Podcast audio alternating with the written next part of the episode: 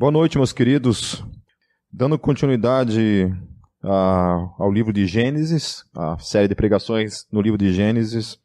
Hoje o tema que eu quero abordar é quando o medo e a graça caminham juntos. Nós vamos estar trabalhando praticamente quatro capítulos, mas como nos outros domingos, eu não vou estar lendo versículo por versículo, porque é muito conteúdo para, para ler. O que eu vou tratar nessa noite está em Gênesis capítulo 32 até o capítulo 35. Então eu vou tratar somente alguns textos, alguns versículos dentro desses quatro capítulos. Amém? Então a gente está lidando praticamente com a história de Jacó, né, tudo aquilo que envolve esse personagem bíblico, é, Jacó, que era neto de Abraão, filho de Isaac. Então Jacó é, é aquele que havia agarrado né, no calcanhar no tornozelo do seu irmão Esaú ao nascer, e é de onde se origina o nome Jacó. Né? O nome Jacó significa literalmente aquele que segura pelo calcanhar. Interessante né, ter um nome como esse. Né? É, sim, contextualizando, né, para que vocês entendam mais ou menos aonde que a gente está, Jacó ele, ele sai de casa e vai morar para longe do seu irmão, Esaú, porque havia toda aquela questão da, da primogenitura que Esaú tinha vendido para Jacó, e uma vez que Esaú se sente é, roubado por Jacó, por mais que Jacó não tenha roubado ele, mas ele se sente talvez é, lesionado por, por Jacó, e ele então fala que vai matar Jacó. E Jacó, diante disso, foge, né, foge não, mas ele né, inventa uma questão de que estava indo visitar, ir embora, e foi para casa do seu tio Labão, irmão da sua mãe. E ele fica lá na, na casa do seu tio durante 20 anos. Durante esse tempo todo ele trabalha 20 anos na casa do seu sogro. Ele casa né, com, com duas das filhas de Labão, suas primas, é, Lia e Raquel, e também acaba casando com duas de suas servas, por meio de uma indicação de suas esposas. Ele tem lá doze filhos, enquanto está lá na terra de Labão, é, onze homens e uma, e uma menina.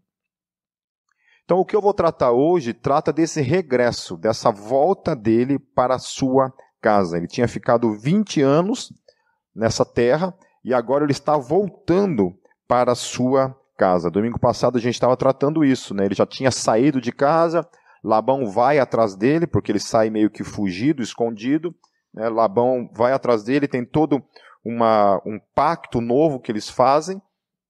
E assim, então, a gente está agora nesse momento. É, nesses quatro capítulos que a gente vai tratar, Deus aparecerá para, é, para Jacó quatro vezes, pelo menos. É, Deus já havia aparecido para Jacó em um sonho e depois de 20 anos, Deus fala com ele que era tempo de ele voltar para a casa de seus pais. Então, até aqui, Deus ainda não havia falado com ele de um modo assim pessoal, né, de uma maneira uh, audível. Deus havia falado com ele por meio de um sonho, né, quando ele sonha que vê, e vê uma escada, e Deus se apresenta para ele em sonho e lhe dá algumas promessas. Né.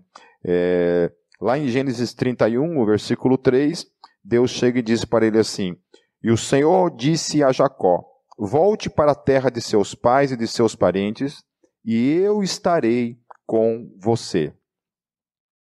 É interessante que a razão pela qual Deus estava falando para ele voltar é em razão das promessas que Deus havia feito a Abraão e Isaque, de que aquela terra que pertencia, pertenceu a Abraão, e agora pertencia a Isaac, essa terra pertenceria, portanto, a Jacó. Então Deus havia dado essa terra para essa família. E Jacó havia saído de casa, ido para a casa de seus parentes, mas ele deveria voltar para, para aquela terra, porque aquela terra havia sido prometida por Deus para ele. Então Deus tinha que cumprir essa promessa na vida de Jacó. E não teria como isso se cumprir na vida de Jacó se Jacó ficasse lá na casa do seu sogro. Então, quando Jacó ele sai de casa, ele sai com essa consciência de que um dia ele teria que voltar para a sua terra. Então, por exemplo, lá em Gênesis 28, no, no, no versículos 20 a 21, ele faz um tipo de pacto com Deus, consciente então de que ele estava saindo, mas de que um dia ele vai voltar. Então ele faz um pacto com Deus. O texto diz assim: Então Jacó fez um voto dizendo: Se Deus estiver comigo, cuidar de mim nesta viagem que estou fazendo, promover-me de comida e roupa e levar-me de volta em segurança à casa de meu pai, então o Senhor será o meu Deus. Então ele faz um pacto com Deus. Um pacto que Deus deveria levar ele em segurança e trazer ele de volta em segurança para a casa de seu pai. E enquanto ele estivesse fora de casa, que Deus deveria prover para ele comida e vestimenta. Esse era o pacto. Né? É interessante que Jacó ele resume então esse tempo que ele vai estar fora, pedindo a Deus somente proteção, roupa e alimento. Né? Paulo, o apóstolo Paulo, ele também fala somente a respeito dessas duas, dessas duas coisas, né? É, que é a questão da comida e a questão da roupa, que são mais do que suficientes para ter uma vida de gratidão e satisfação diante de Deus. Então, Jacó ele resume esse tempo que ele estará fora, resume esse tempo somente em Deus prover para ele comida e vestimenta. É, e lá em 1 Timóteo, no capítulo 6, no versículo 8, Paulo ele fala assim: Por isso, tendo o que comer e com que vestir-nos, estejamos com isso satisfeitos. Amém? Isso vai. Isso confronta talvez um pouco dos nossos corações, né? Quando nossos corações estão muito inquietos e a gente não, não valoriza essa questão simples e básica da vida, que é ter o que comer e ter o que vestir. É, então, a Bíblia está trazendo para mim e para você, durante nesses dois textos, tanto lá no Gênesis quanto em Paulo, que o nosso coração, somente por essas coisas, já tem que ser um coração satisfeito, um coração grato a Deus. Então é isso, né? Se nós temos o que comer e o que vestir, com isso o nosso coração já, já tem que ser mais do que grato a Deus e mais do que satisfeito em Deus. Amém? Então Deus, ele acaba provendo para Jacó muito mais do que comida e roupa. Né? Na verdade, Deus enriquece Jacó. Né? Depois, na história dele antes, lá você pode ver que ele foi adquirindo muitos e muitos bens, né? muitos animais, porque os animais era, de certa forma, o dinheiro, né? aquilo que eles tinham como dinheiro. Eram os, eram os animais, as, as colheitas e tudo mais. Então, Jacó havia feito um trato com Deus e Deus foi muito além deste trato. Assim é as nossas vidas com Deus. Quando a gente começa a viver uma vida de fidelidade a Deus e gratidão a Deus pelas coisas pequenas, né? ser fiel no pouco, a Bíblia fala, seja fiel no pouco, que sobre o muito eu o colocarei. Então, o nosso coração sempre tem que ser grato pelas pequenas coisas. Né? E Deus, segundo a sua graça, quando Ele olha para o nosso coração e Ele vê que a gente caminha nesse, nessa vida de fidelidade, de gratidão pelas pequenas coisas que nós temos, Deus coloca a gente sobre o muito. E assim foi com a vida de Jacó. Amém? Então Deus cuidou dele em sua viagem de ida e volta. Deus proveu tudo para ele por 20 anos. Deus em todo o tempo estava agindo, provendo e cuidando do seu eleito, daquele a quem ele amava. Então Deus tinha um pacto com Jacó. Jacó era aquele a quem Deus amava. A palavra fala isso, que Deus amou Jacó e Deus se aborreceu ou odiou Esaú. Então, a Bíblia revela isso, que Deus tinha um amor especial por Jacó. Então, esse amor na prática, na praxis, Deus cuidava dele, Deus provia tudo para ele, Deus abençoava a vida deste homem. Mas, ainda que Jacó tivesse experimentado tudo isso, ouvindo, ouvido Deus falar com ele, havia uma sombra do passado que trazia medo ao coração de Jacó. Qual era essa sombra? Qual era esse medo que perscrutava o coração de Jacó nesse retorno para casa. Ele estava voltando para casa, mas havia uma sombra, um medo no coração de Jacó. Qual era esse medo?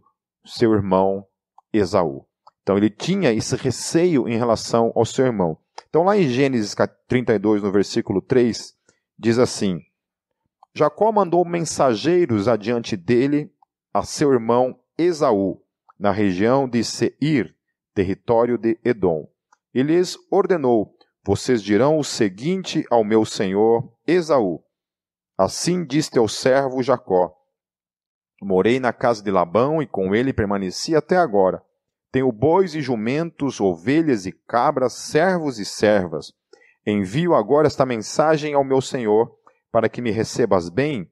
Quando os mensageiros voltaram a Jacó, disseram-lhe: Fomos até seu irmão Esaú, e ele está vindo ao seu encontro com quatrocentos homens.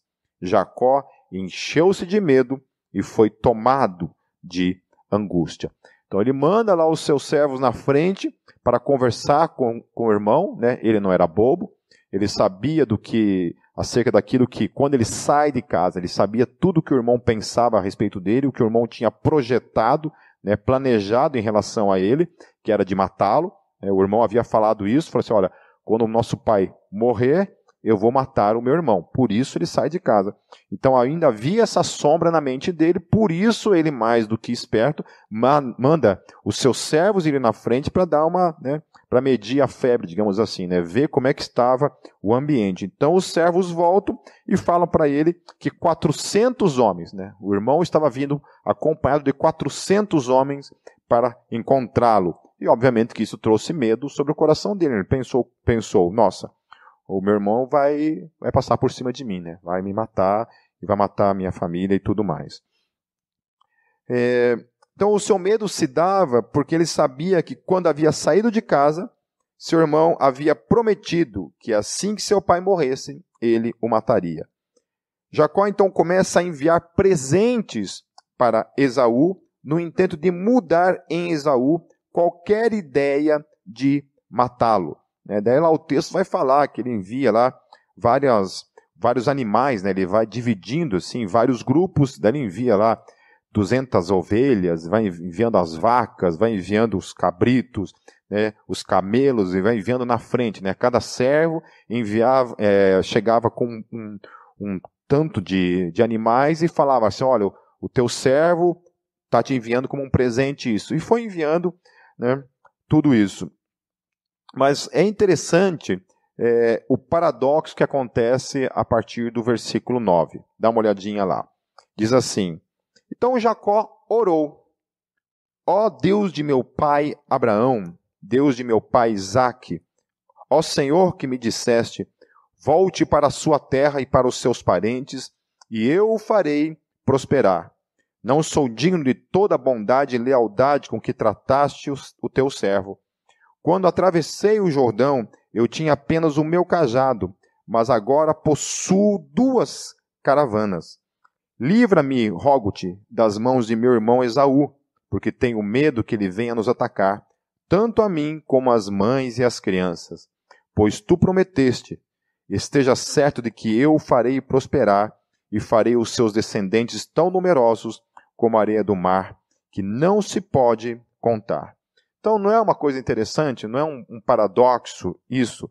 Né? A impressão que dá é que Jacó parece que está tentando lembrar Deus de uma promessa que Deus havia feito para ele. Ele assim, olha Deus, né? não vai esquecer daquela promessa que o Senhor fez lá para, o, para os meus pais, né? e essa promessa que o Senhor fez também, que estava ligada à minha pessoa. Né? Ele tinha consciência de que ao nascer já havia aquela profecia para com ele, em relação que ele dominaria o irmão, que seria ele o, o herdeiro, ele, ele que seria o, o, abençoado, né, aquele que, o eleito, aquele que carregaria sobre, ele, sobre o, os seus ombros o peso da primogenitura, ao invés do seu irmão.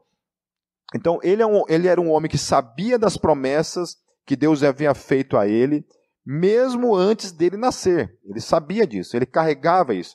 Nós não sabemos com quantos anos ele já estava nesse tempo aqui, né, mas já provavelmente já deveria estar lá com seus 40 ou 50 anos, né, com seus filhos e tudo mais. E ele tinha, desde que ele nasceu, ele sabia, ele ouvia sobre essa história que era contada para ele. Né. Então, Deus havia falado com ele também. Uma outra questão que, além dessas promessas, Deus havia aparecido para ele, falado com ele que era para ele voltar para a casa de seu pai. Então, ele tinha isso muito forte na sua mente, isso estava claro para ele, acerca de Deus falando com ele. Né? Um pouco, alguns versículos antes, no versículo 1, fala que ele era um homem que via anjos. Então, ele via anjos, ele tinha contato com os anjos, ali o texto fala. Mas, quando você pensa numa história como essa, assim, eu no lugar dele, meu, se Deus aparece para mim, fala comigo. Né? Eu sou aquele homem que tenho é, meus olhos abertos para que eu enxergue anjos. Há uma promessa feita para com a minha vida antes de eu nascer. Deus havia prometido. Não, foi, não foram os vizinhos, não, foram, não foi o seu pai, não foi o seu avô, foi o próprio Deus que prometeu isso a ele. Deus aparece em sonhos para ele. Deus fala para ele: vai por aqui, vai por lá, volte, agora é tempo. Né? Apesar disso, mesmo diante disso, a humanidade de Jacó se rende ao medo. Ele tem medo. Ele tem medo de que Deus não é suficiente para cumprir aquela promessa na vida dele. Ele vê anjos, ele acha que Deus não consegue, Deus não pode frear o seu irmão, Deus não pode parar o seu irmão e impedir o seu irmão de passar por cima dele e destruir a sua vida. Ele tem esses medos, ele tem esses receios. Né? Quantas vezes a gente é balançado, mesmo tendo consciência daquilo que a Bíblia revela acerca de Deus para com a minha, para com a tua vida, mesmo assim a gente é abalado por meio dos nossos medos, né? por meio das nossas inseguranças, por meio das nossas incertezas, diante de um perigo eminente, de uma ameaça eminente para com a nossa vida, seja física, seja financeira, seja por meio de algo que acontece na tua alma, né, nas tuas emoções. Né, quantas vezes a gente fica abalado e a gente sente que a nossa fé é abalada e tudo aquilo que a gente pensa acerca de Deus fica por alguns momentos abalado. É, a gente pensa assim, poxa, mas será que Deus Será que Deus vai realmente cuidar de mim direito? Né? Será que Deus realmente vai fazer o papel dele na nossa vida, né? na minha vida? Então, para Jacó, o ato dele orar é uma coisa bem interessante, porque ele prefere assim: eu estou com medo, eu estou receoso de certas coisas.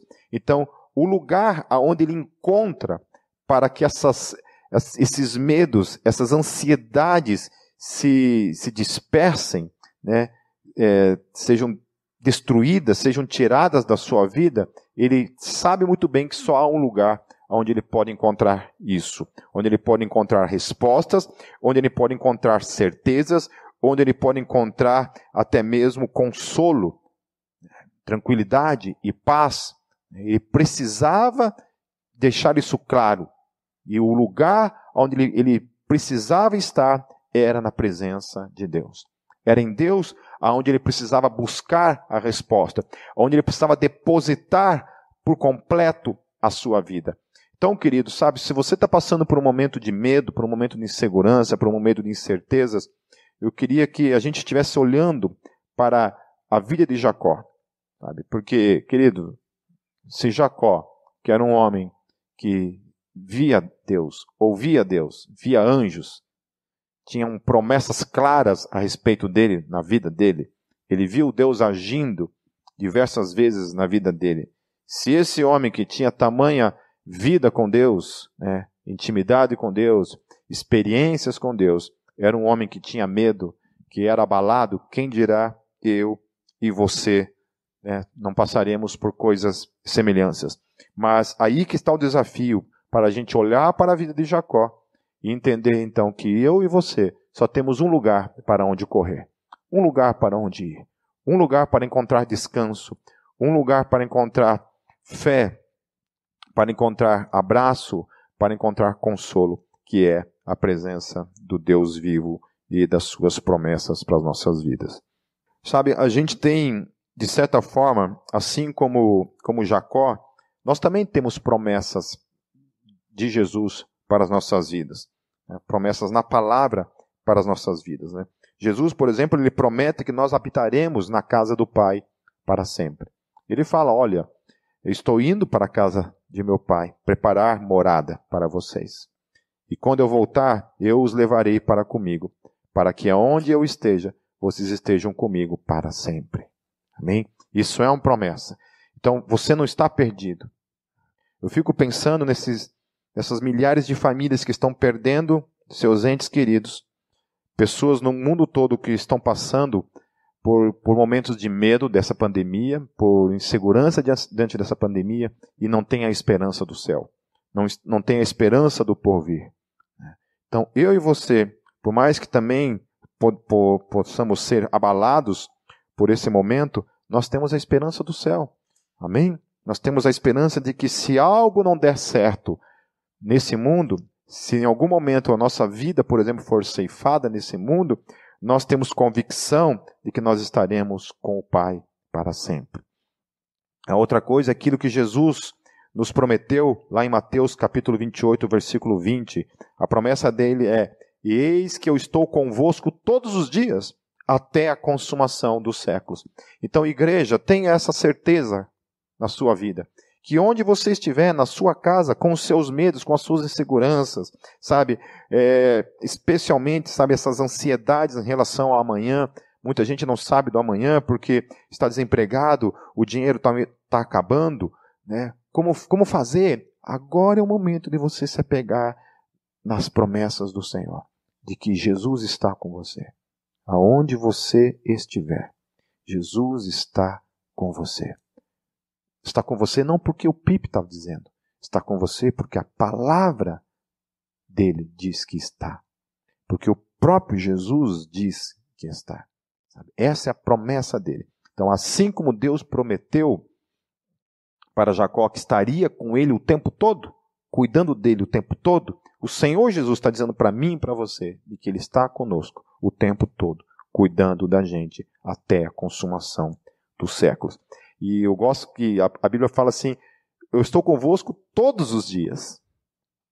Eu sei que talvez tenham momentos, tenham dias que parece que a coisa está tão escura que Jesus não está presente. Não dá essa impressão que às vezes ele não está presente os nossos medos, as nossas, as nossas inseguranças, as nossas ansiedades, talvez lance sobre nós esse tipo de sombra de que Jesus não está presente. E isso conspira, isso vai em desencontro à promessa da palavra dele. Sabe? Eu não estou falando de dinheiro. Jesus nunca prometeu que a gente ia ter prosperidade. Nunca prometeu que a gente ia ter uma saúde 100% o tempo todo. Jesus nunca prometeu que nada de errado iria acontecer na nossa vida todo o tempo. Que nossa vida ser só né, nas montanhas. Ele nunca nos prometeu isso, mas ele nos prometeu que doentes, sem dinheiro, nos vales, caminhando no vale da sombra da morte, roubados, espancados, perseguidos, de alguma forma, traídos, ele estaria presente todo o tempo, todo o segundo, todos os dias até a consumação dos séculos. Então, querida, a realidade é essa: que quem está em Cristo vive uma existência de modo inseparável da presença de Jesus, de modo constante. Não importa como seja o seu dia, não importa como você está vivendo a sua vida, se Cristo é Senhor da sua vida, se Cristo é teu Salvador, Ele selou a tua vida, Ele está com você até a consumação dos séculos. Amém? Então se apegue nessa certeza. Passe pelo que tiver que passar. Passemos pelo que tiver que passarmos. Jesus está conosco. Amém?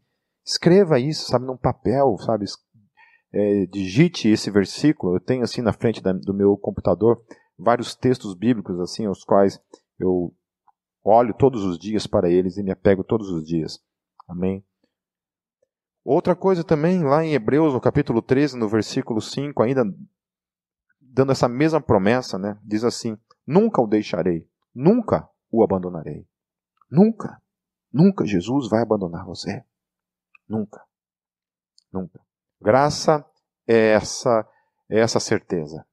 A certeza de que, ainda que, em meio aos vales, aos medos, Jesus nunca nos abandonará.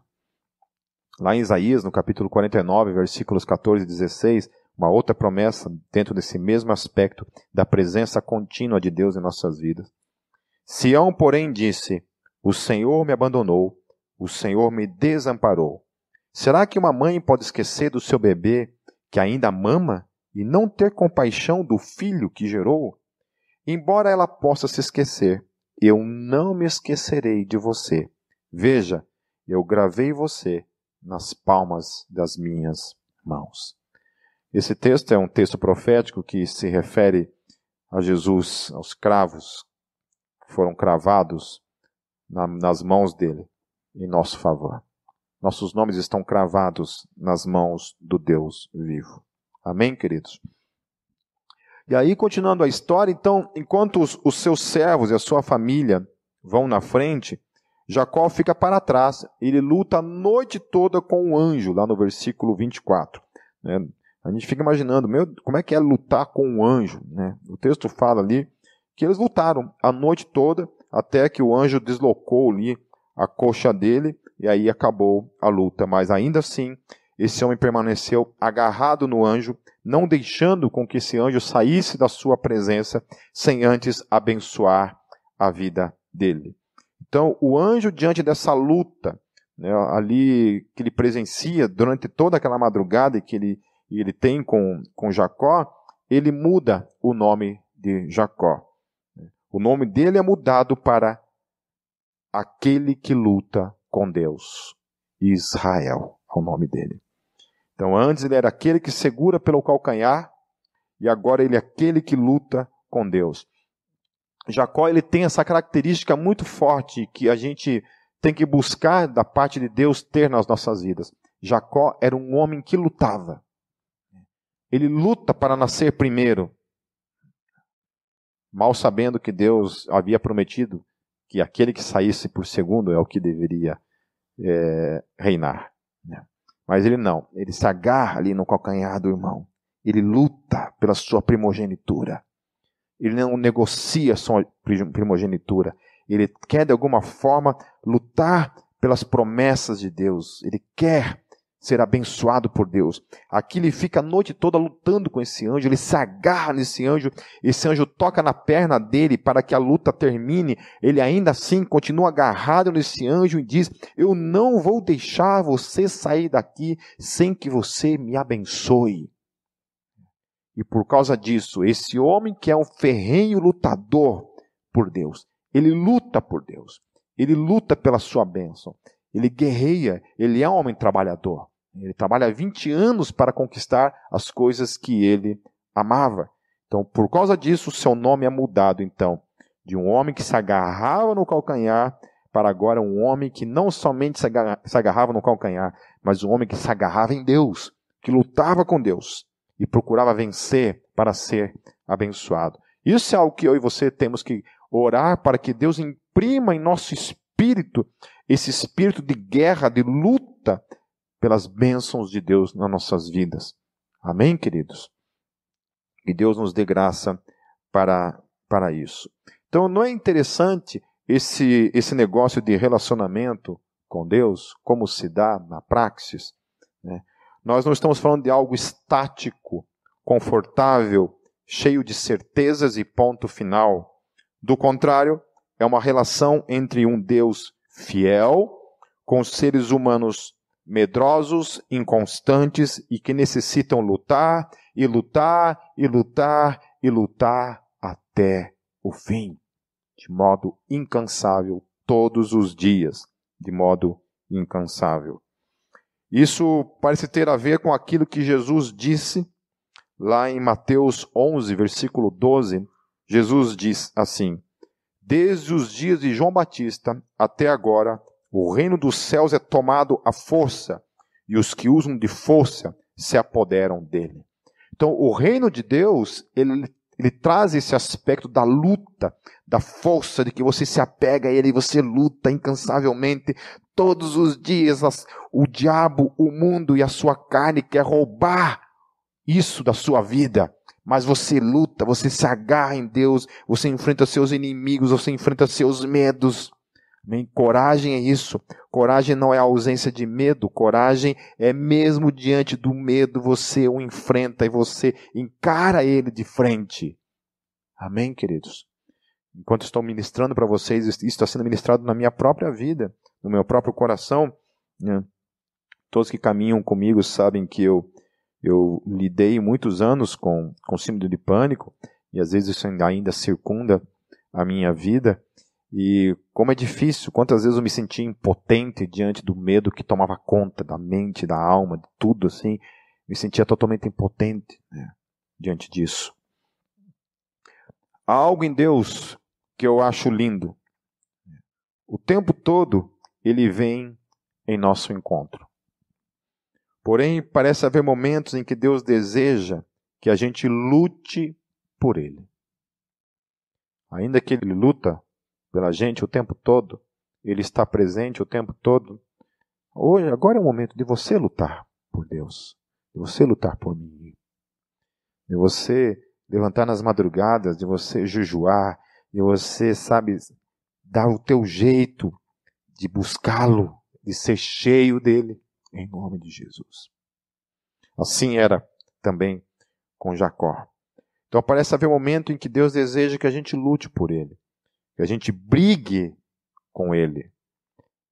Então, às vezes, Deus parece que Ele tira a mão e permite certas coisas na nossa vida para ver se de alguma forma a gente consegue, sabe, acordar. Que parece que enquanto as coisas vão tudo bem, está tudo certo, está tudo ótimo, a gente não consegue orar, a gente não consegue buscá-lo como deveria. Daí, quando as coisas começam a despencar, não dar mais certo, Sabe, às vezes é a única forma da gente se voltar para Ele. Amém, querido? Que a gente consiga encontrar graça diante de Deus para isso. Então entenda que eu não estou falando de lutar pelas coisas que Ele pode proporcionar. Eu não estou falando de bênção, de coisas materiais, não nada disso.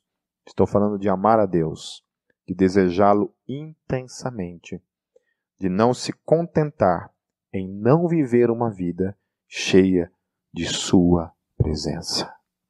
Amém? Então, Jacó ele sai deste episódio e ele tem esse momento com Deus ali, né, aquela luta com Deus, e ele comete mais algumas ações que, no nosso modo de ver, podem ser consideradas inaceitáveis. Então, lá em Gênesis 33, versículo 1 a 3, olha só esse episódio, o que, que Jacó tem a cara de pau de fazer.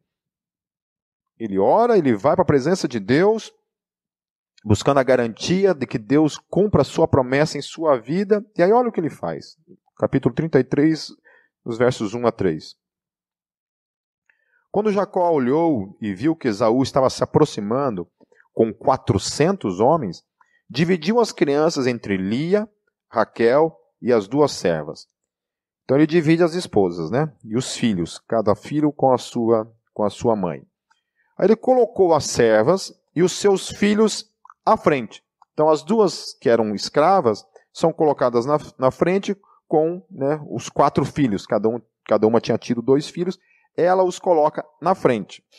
Depois é, coloca Lia e seus seis filhos, né, em segundo plano. E por último ele coloca Raquel com José. Ele mesmo então vai para frente, né, ao aproximar-se do seu irmão, e curvou-se até o chão sete vezes, o texto diz. Aí eu fico pensando assim, que homem, que homem faz esse tipo de coisa, né? Coloca, é, faz esse tipo de distinção né, entre os filhos de uma maneira clara, né? Colocam as duas menos amadas, né, e os seus filhos ali expostos.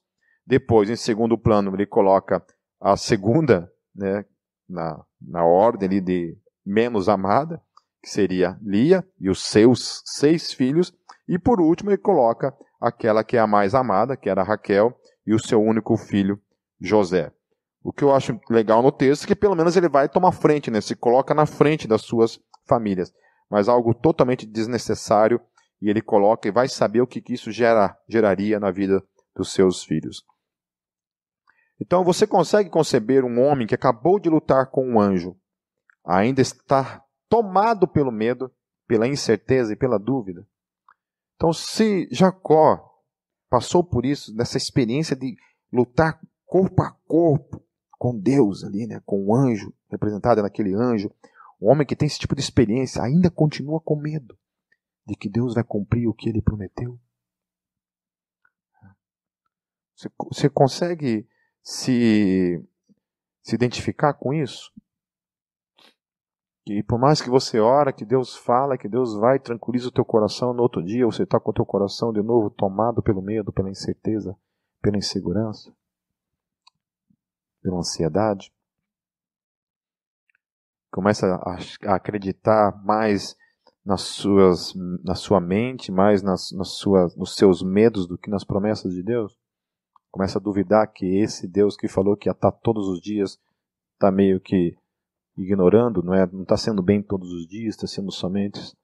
Né? Foi dar uma passeada e não voltou mais.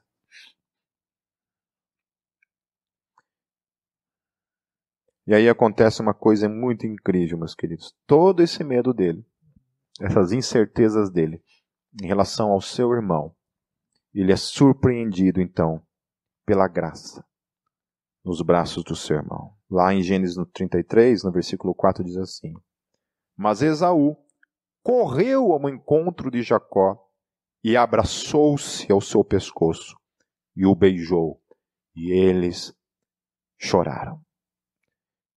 Lendo esse texto hoje, trabalhando ele, eu, eu me emocionei ao, ver essa, ao visualizar essa imagem na minha, na minha mente, de imaginar essa situação do que estava acontecendo. Esse homem que até então estava com medo do seu irmão e que seu irmão o matasse, medo das, de que as promessas de Deus não se cumprissem na sua vida. Ele então é surpreendido pela manifestação da graça do seu Deus por meio da vida do seu irmão, que vem e ao invés de matá-lo, o abraça, beija, um abraço de perdão, um abraço de reconciliação, o abraço da graça.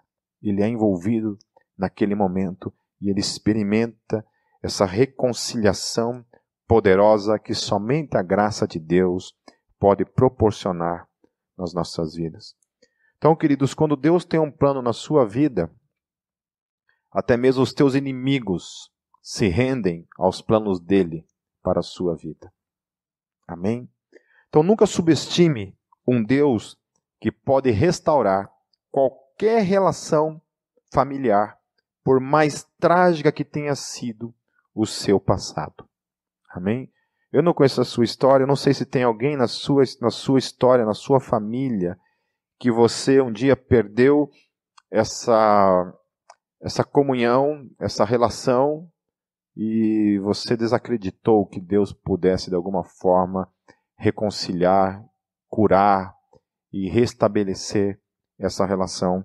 Quero dizer para você que Deus pode, em nome de Jesus. Se você dispor o seu coração, orar, Deus pode curar qualquer relação em sua vida.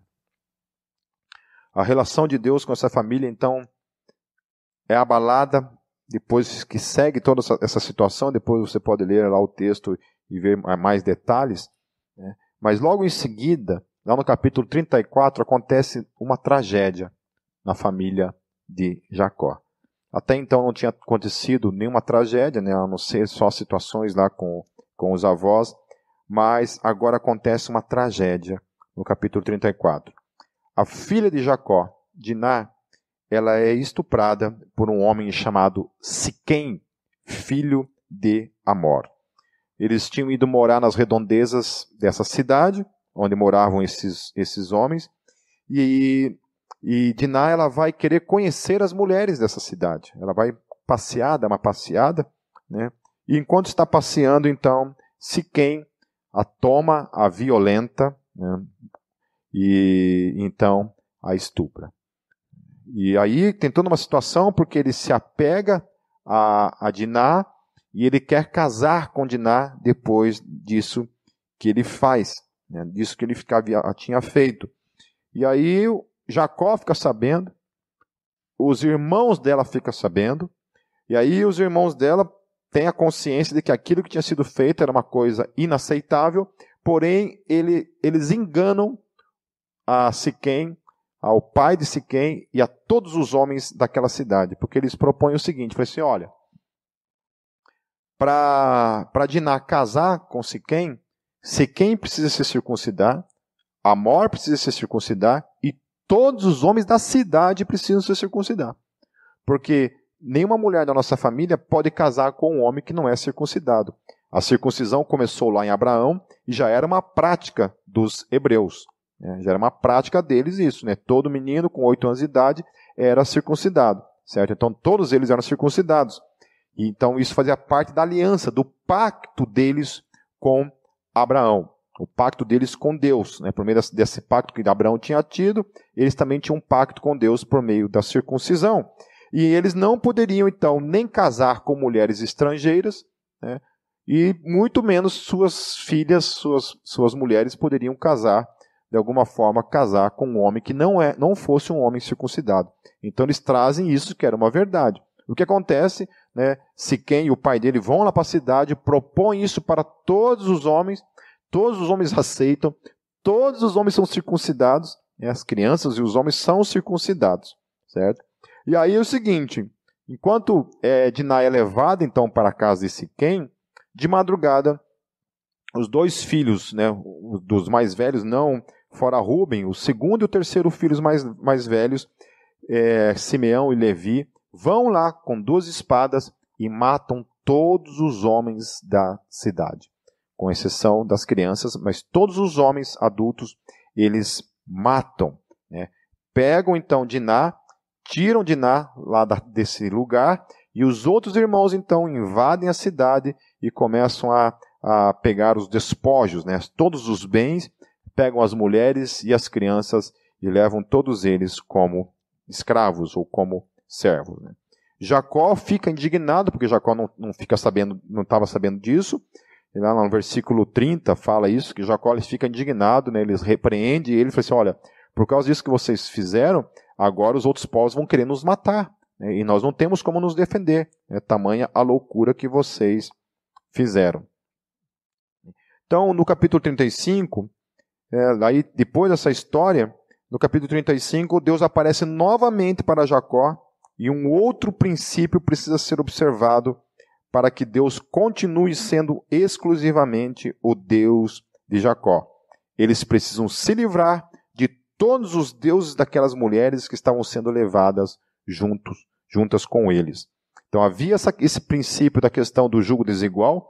Muita gente ainda ignora, ignora isso, acha que isso não é bíblico, acha que isso é uma besteira que um cristão pode casar com uma pessoa que não é cristã, que está tudo certo, né? Deus não se mete nesse tipo de coisa, né? Dizem que é o tal do livre-arbítrio, né? Esse tipo de, de, de coisa por aí. Mas estava lá. Lá em Israel já havia esse princípio da aliança, depois do Novo Testamento, o mesmo princípio é estabelecido de que um homem de Deus ou uma mulher de Deus precisa casar com um homem de Deus ou uma mulher de Deus e jamais se colocar numa situação de julgo desigual. E o segundo princípio, então, que agora que Deus está exigindo daquele deles, né, dos irmãos de Jacó e aquelas mulheres e crianças que estavam vindo, sendo assumidas ali como parte do seu povo, lá no, no, a partir do versículo 2, diz assim: Disse, pois, Jacó aos de sua casa e a todos os que estavam com ele: Livrem-se dos deuses estrangeiros que estão entre vocês, purifiquem-se e troquem de roupa Venham, vamos subir a Betel, onde farei um altar ao Deus que me ouviu no dia da minha angústia e que tem estado comigo por onde tenho andado. E então entregaram a Jacó todos os deuses estrangeiros que possuíam e os brincos que usavam nas orelhas, e Jacó os enterrou ao pé da grande árvore próxima a Siquém.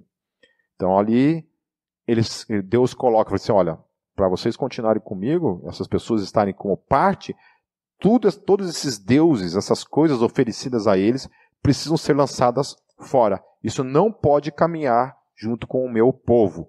Amém?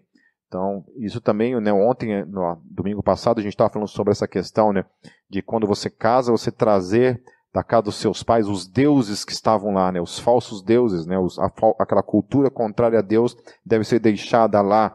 E aqui, novamente, esse mesmo princípio está sendo aplicado também a Israel, né, ao povo que está, aqueles que estavam ao derredor de Jacó e de sua família, também deveriam obedecer esse mesmo princípio de abandonar os seus deuses, abandonar essa idolatria e não ter de alguma forma, de forma alguma, esses deuses nos seus meios, né?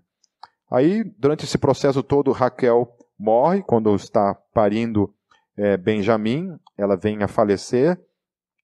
E aí, finalmente, no capítulo 35, terminando essa história, Jacó vai ver seu pai. Diz assim, no versículo 27. Depois Jacó foi visitar seu pai Isaac em Manre, perto de Kiriat Arba, que é Hebron, onde Abraão e Isaac tinham morado. Isaac viveu 180 anos. Morreu em idade bem avançada e foi reunido aos seus antepassados, e seus filhos Esaú e Jacó o sepultaram. Então ele sai de casa, 20 anos fica fora, ele volta para casa, Acontece toda essa história nesse percurso. E então se encontra novamente com seu pai. Seu pai vê a promessa de Deus se cumprindo na vida dele. O seu filho volta para casa com suas famílias, com os seus bens. E então, a partir dali, Isaac vem a falecer. Ele, ele morre, né? Um pouco antes também, ele, ele tem a morte da sua esposa né? Raquel, aquele, aquela quem ele amava, e agora ele perde o seu pai. Então, o Deus de Jacó cumpriu em Jacó a sua promessa de que eu traria de volta para casa. E assim como Deus de Jacó cumpriu a promessa na vida de Jacó de que eu traria novamente para casa, e o trouxe, assim Deus também será e é na minha e na tua vida, em nome de Jesus, meus queridos. Aquilo que ele prometeu para mim e para você, ele é fiel e vai cumprir isso na minha vida e na tua vida. Então, concluindo, meus queridos, primeira coisa, Deus é um Deus de pactos e de promessas, e é um Deus que cumpre os seus pactos e as suas promessas. Tatue isso na sua alma, no seu espírito. Crave isso na sua mente, em nome de Jesus.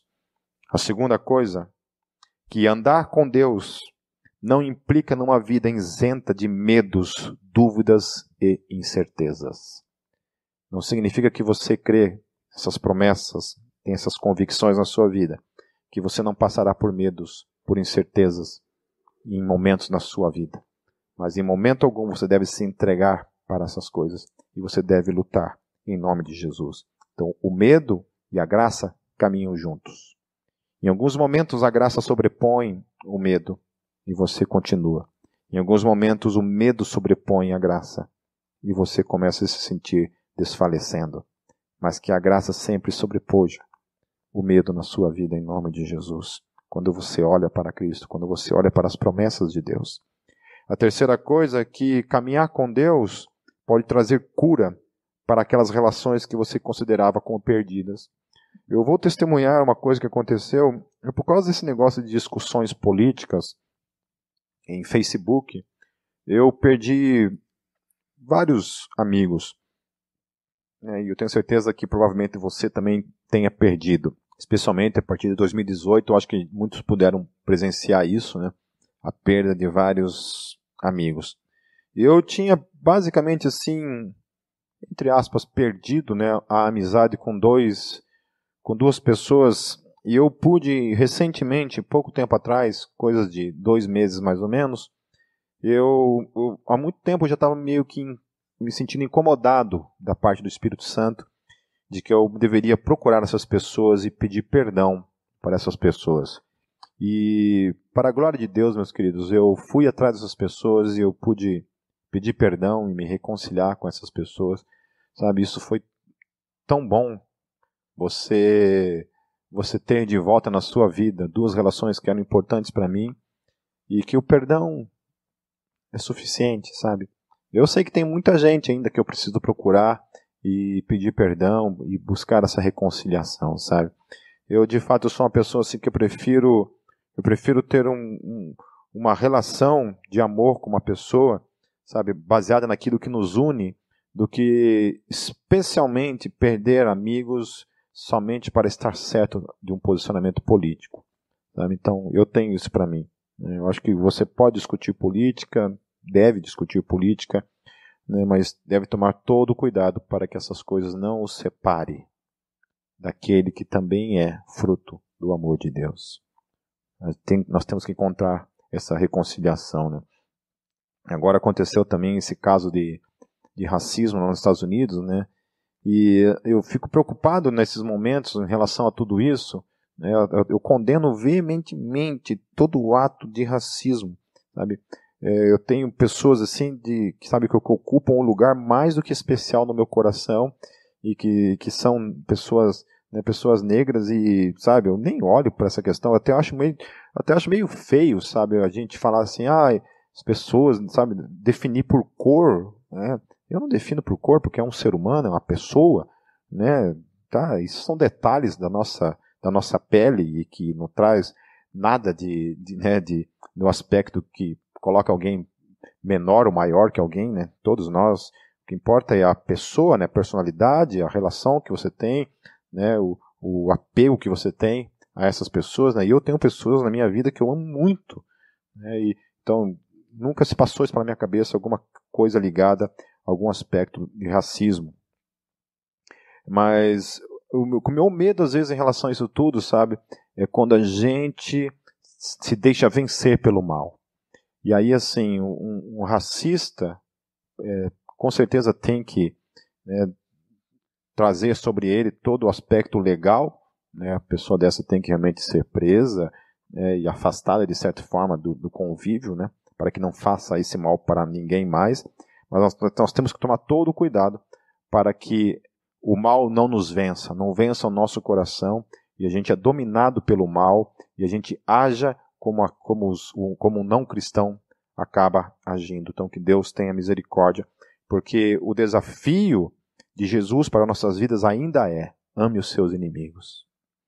Então, amem os racistas, né? amem os estupradores, amem os assassinos, amem os corruptos, amem os mentirosos. É, é isso o desafio. A Bíblia não fala ame os bonzinhos, ame os que fazem só o bem, ame os legais, ame aqueles que você ama. Né? A Bíblia fala que isso daí qualquer um faz. E por último, meus queridos, caminhar com Deus exigirá sempre de mim e de você exclusividade do nosso coração. Deus não reparte a sua glória com outros deuses que queiram ocupar o nosso coração. Amém, queridos? Que nós possamos aprender mais uma vez com as histórias desses personagens bíblicos, especialmente com a vida de Jacó, a vida de Esaú, de seus filhos nas nossas vidas, para que a gente possa caminhar e ter, assim como exemplos claros na nossa vida, de que a, a, a vida da, da fé, da caminhada com Deus, não é um mar de rosas, não é um mundo somente de coisas boas, do contrário, existem as tragédias, existem as sombras, existem as luzes, existe a escuridão, existem as cores, existem as montanhas, existem os vales. Ainda que haja o milagre, a manifestação do poder de Deus, ainda assim as coisas podem não sair como a gente planejou. E o mal pode vir ao nosso caminho. Mas nós sempre nos apegamos na promessa de Deus, na graça de Deus, de que Ele estaria conosco até a consumação dos séculos. E Deus é fiel. Deus não pode mentir. Nada pode impedir a promessa de Deus para mim e para você. Ele vai mover céus, terra, por causa de mim e de você. Vamos orar. Senhor, mais uma vez nós nos colocamos em gratidão à tua palavra. Nos colocamos diante do Senhor. Obrigado pela tua palavra, pelo ensino da tua palavra. Nos ensine, Senhor. Nos ensine. Nos ensine, Senhor, a caminhar contigo, Senhor, crendo, confiando que o Senhor está conosco todo o tempo, todo momento. Deus, nós não somos nada sem o Senhor. Não somos nada sem o Teu Espírito, Senhor. Que o Senhor tem misericórdia de nós. Tem misericórdia dos nossos medos, Pai, das nossas ansiedades. Ainda que a Tua palavra fale que não devemos andar ansiosos, não devemos ter medo, Senhor. O Senhor sabe que nós somos frágeis, humanos, pequenos, e que a gente sente medo, e que a gente, Senhor, muitas vezes é tomado pela ansiedade, pelas incertezas, Senhor. Apesar da tua palavra nos prometer de que o Senhor estaria conosco. Tenha misericórdia de nós, Senhor, e nos ajude a caminhar nesse mundo, Senhor. Até o grande dia, Senhor, em que finalmente esses céus se abrirão e o Senhor voltará para nos buscar, para estarmos contigo para sempre. Em teu nome, Jesus, eu oro. Amém.